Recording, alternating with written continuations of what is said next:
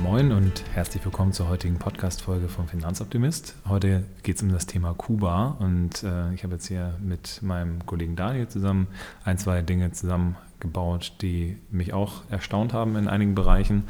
Und ähm, ihr habt ganz eindeutig gewählt, dass Kuba da mit rauskommt. Kuba gilt äh, in vielen Bereichen als eines der nachhaltigsten Länder der Erde, hätte ich auch vorher nicht gewusst. Und äh, das hat teilweise natürlich positive, also weil von der Politik gegebene Impulse, aber teilweise auch sehr negative Gründe. Und zwar äh, macht die Not erfinderisch und Kuba ist ein sehr gutes Beispiel dafür.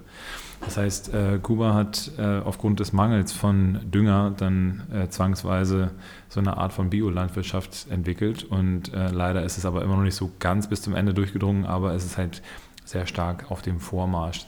Zusätzlich ist es so, dass wir äh, ein Verbot von herkömmlichen Glühbirnen haben. Das heißt, ähm, die wurden damals, als es immer mehr zur Energieknappheit gekommen ist, weil das sowjetische äh, Regime zusammengebrochen ist, ist es so, dass äh, die verboten worden sind und es wurden eben auch einiges an ähm, sehr starken Elektrifizierungen dann beziehungsweise sehr stark elektroverbrauchenden ähm, Aggregaten wurden verboten und das führte natürlich zu dem Negativum, dass dann am Ende sehr viele Menschen sich neu ausstatten mussten mit zum Beispiel zwei Millionen neuen Kühlschränken und äh, mit allen möglichen anderen Gerätschaften, die vorher nicht so energieeffizient gewesen sind.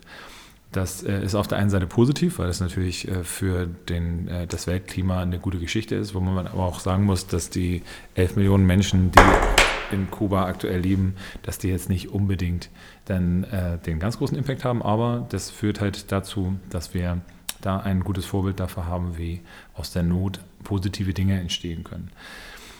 Außerdem ist es so, dass äh, Kuba schon auch ein Stück weit äh, für sich selber einen sozialen Auftrag dann erkannt hat. Das heißt, ähm, es ist so, dass äh, Kuba trotz der eigenen wirtschaftlichen Probleme immer wieder auch andere Entwicklungsnationen unterstützt. Und so kommen eben zum Beispiel Menschen nach Kuba, um Augenoperationen machen zu lassen.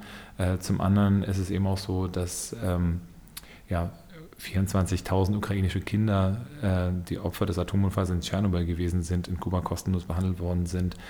Und äh, dementsprechend passieren halt schon relativ viele Dinge, die auch positiv sind. Es ist so, dass ähm, wenn man sich um die Telekommunikation in Kuba äh, Sorgen macht, muss man eben auch sich zwei Dinge vor Augen führen. Einmal ist es so, dass ein Internetanschluss bei der Regierung beantragungsfähig ist oder pflichtig ist. Das bedeutet, man kann nur als privater Mensch einen Internetanschluss bekommen, wenn man ähm, das dann vorher an, äh, genehmigen lassen las hat. Das führte halt dazu, dass nur 5% aller ähm, Privathaushalte dann einen Internetanschluss haben und selbst die werden halt sehr stark dann auch zensiert vom kubanischen Staat. Das heißt, ähm, wir haben dementsprechend ein sehr ambivalentes Bild. Das heißt, wir haben zum einen ähm, eben sehr, sehr große Fortschritte, was so den Bereich Ökologie angeht, aber ähm, es ist schon noch ein sehr, sehr armes Land. Und es ist halt auch so, dass der Entwicklungsindex das auch widerspiegelt. Es ist so, dass wir auf Platz 68 äh, bewegt sich Kuba aktuell, sodass wir da jetzt ähm, nicht ganz so weit vorne sind. Ein Punkt dabei ist auch die äh, Art und Weise, wie mit politischen Gefangenen umgegangen wird. Das heißt, auch da ist es so, dass nicht nur im äh, Gefangenenlager Guantanamo dann ähm, sehr menschenunwürdige Haftbedingungen herrschen, sondern auch bei politischen Gefangenen. Ähm, das ist wohl besser geworden in der jüngeren Vergangenheit, aber immer noch so, dass äh, keine, ähm, ja, keine Beobachter, keine Unabhängigen dann reingenommen werden. Also Amnesty International, Internationales Rotes Kreuz und so weiter dürfen nicht aus den Gefängnissen berichten. Wir ähm, ja, haben eben entsprechend aber auch einen sehr, sehr hohen Rang des Umweltschutzes und ähm, es ist halt der umweltverträgliches Wirtschaften und ähm, es ist weltweit das einzige Land, das vom WWSF eine nachhaltige Entwicklung bescheinigt bekommt. Und ähm, ja, das auf jeden Fall ähm, können wir uns da ein sehr, sehr großes Beispiel dran nehmen. Das heißt, 10,4 ähm, Prozent äh, flossen zumindest so in äh, Anfang der 2010er in Umweltschutz und diese erhöht sich halt immer noch weiter, diese Investitionen.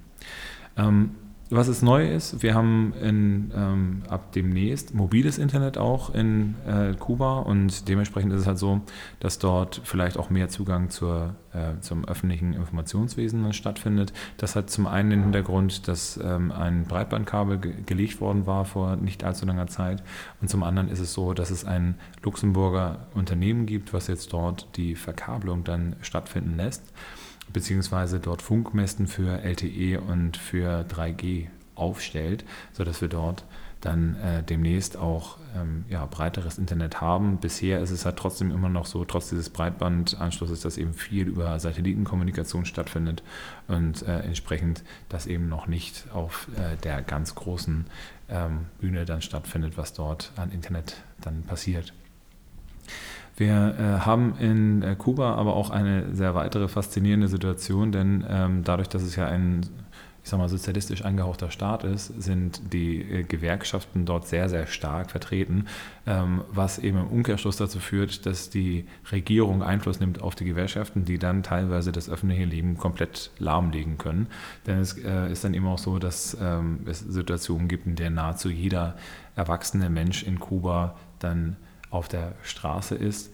Das heißt, ähm, ja, es gibt dann eben wochenlange Demonstrationskampagnen, die, wie gesagt, nahezu jeden erwachsenen Kubaner mindestens einmal auf die Straße bringt. Das heißt, sieben Millionen Teilnehmer war so das Maximum, was damals dann passiert ist. Bei elf Millionen Einwohnern auf jeden Fall eine äh, echt große Leistung. Es hat sich in den letzten Jahren einiges getan. Also ich meine, ähm, es ist halt auch so, dass jetzt eine Öffnung stattgefunden hat zu den USA. Also durch, die, durch den Besuch von Obama hat man äh, das natürlich auch manifestiert gehabt nochmal. Und entsprechend ist es so, dass dort äh, immer mehr auch der Zugang zur normalen, ähm, zur restlichen Weltbevölkerung dann stattfindet. Und äh, dementsprechend kann man Kuba durchaus eine recht positive Entwicklung dann bescheinigen. Ne, allerdings muss man eben auch sagen, es gibt ganz, ganz viele Dinge, die noch im Argen sind, wo man eben sagen kann, die Infrastruktur mit Sicherheit nicht auf dem Ausmaß, wo man, ähm, wo man eben sagen könnte, dass es vernünftig ist. Ne, das heißt, ähm, es ist häufig nicht so viel Treibstoff vorhanden und äh, das hatte dann dazu geführt, dass der Fidel Castro damals die Aussage getroffen hat, es wird kein äh, Treibstoff vom Himmel regnen, deswegen versuchen wir unseren Energiebedarf dann nach unten zu bewegen. Und damit der liebe Daniel jetzt auch keine weiteren Schilder hochhält, äh, würde ich hier erstmal so einen kleinen Cut machen. Vielleicht kann man eben auch nochmal tiefer in den Bereich Kuba nochmal einsteigen später. Und ähm, jetzt habt ihr aber auf jeden Fall ein Bild, was äh, über äh, alte Autos, die in Havanna durch die Gegend fahren und über äh, Zigarren hinaus, die dann natürlich handgedreht werden und über kubanischen Rum hinaus dann in Kuba so abläuft. Und ich freue mich, wenn ihr mir weiter gewogen bleibt. Wählt gerne weiter auf meiner Facebook-Seite Finanzoptimist. Das heißt, dort freue ich mich dann wieder darüber, wenn ihr mir neue Ergebnisse dann zur Verfügung stellt. Ich freue mich auch darüber, wenn ihr mir äh, Anregungen gibt, welche Themenfelder ihr nochmal bearbeitet haben möchtet. Das heißt, wenn ihr sagt, ihr möchtet bestimmte Länder oder auch bestimmte Themenkomplexe dann bearbeitet haben, dann werde ich die auf jeden Fall mit reinbringen. Stimmt fleißig ab, äh, geht auf meine Seite finanzoptimist.com und wie gesagt, bleibt mir weiter gewogen. Ich freue mich, dass ihr mir zugehört habt. Bis demnächst.